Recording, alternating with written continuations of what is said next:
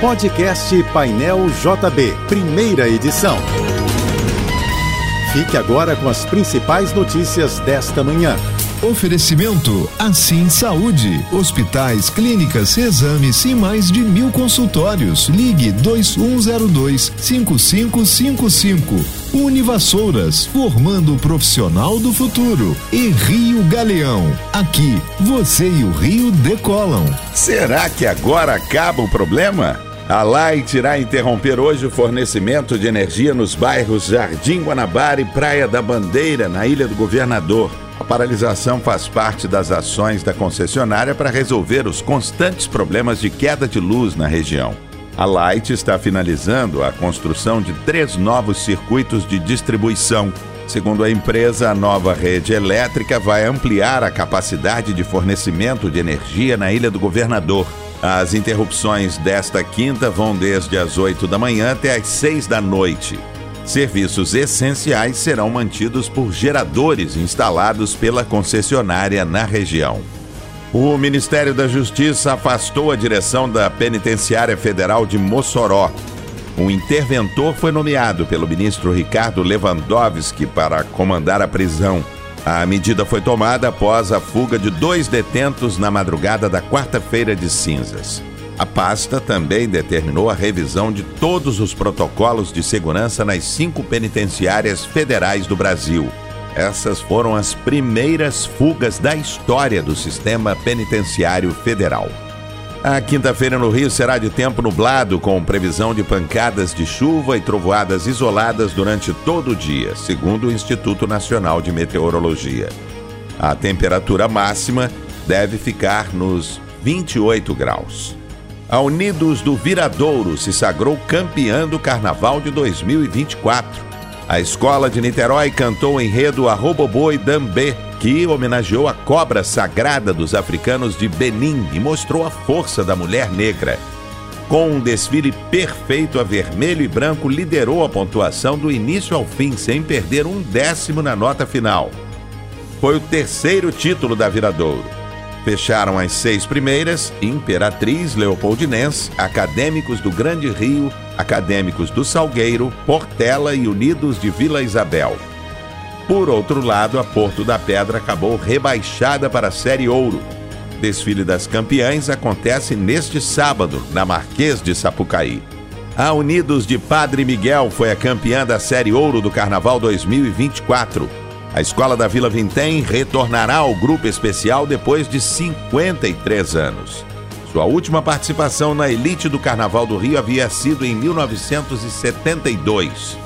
Este ano, a UPM cantou o enredo sobre a história de Padre Cícero e se destacou pelo luxo e detalhes refinados. Com um desfile perfeito, a agremiação liderou a pontuação do início ao fim sem perder um décimo até a nota final. O Império Serrano terminou como vice-campeão da Série Ouro. Por outro lado, o Império da Tijuca e Sereno de Campo Grande acabaram rebaixados para a Série Prata e vão desfilar na Intendente Magalhães. O Brasil tem a sétima maior força aérea do mundo, com 628 aeronaves. O ranking foi divulgado pela Global Firepower, que analisou as forças militares de 145 países que possuem aeronaves consideradas de guerra. O primeiro lugar da lista ficou com os Estados Unidos. Tem mais de 13 mil equipamentos militares em sua força aérea, mais que o triplo que o segundo lugar, a Rússia. Em terceiro ficou a China, seguida da Índia e da Coreia do Sul. Acaba amanhã o prazo de pagamento da inscrição do concurso nacional unificado. Segundo o Ministério da Gestão, cerca de 1 milhão e 280 mil pessoas se inscreveram no Enem dos concursos, mas não quitaram a taxa de confirmação. Ao todo, mais de 2 milhões e 650 mil pessoas se candidataram ao certame.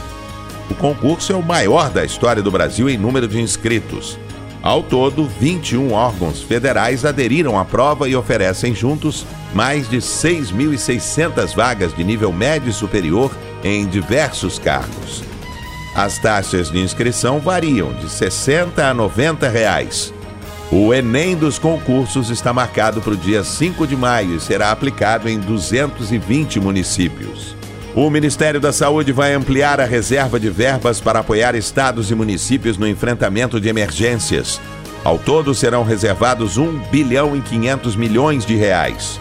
O valor é mais que o quíntuplo dos recursos de 2023, que foram de 256 milhões.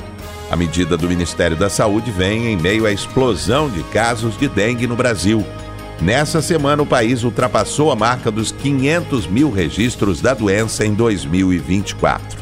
Começa hoje o pagamento do abono salarial PIS-PASEP. Os primeiros contemplados são os trabalhadores nascidos em janeiro.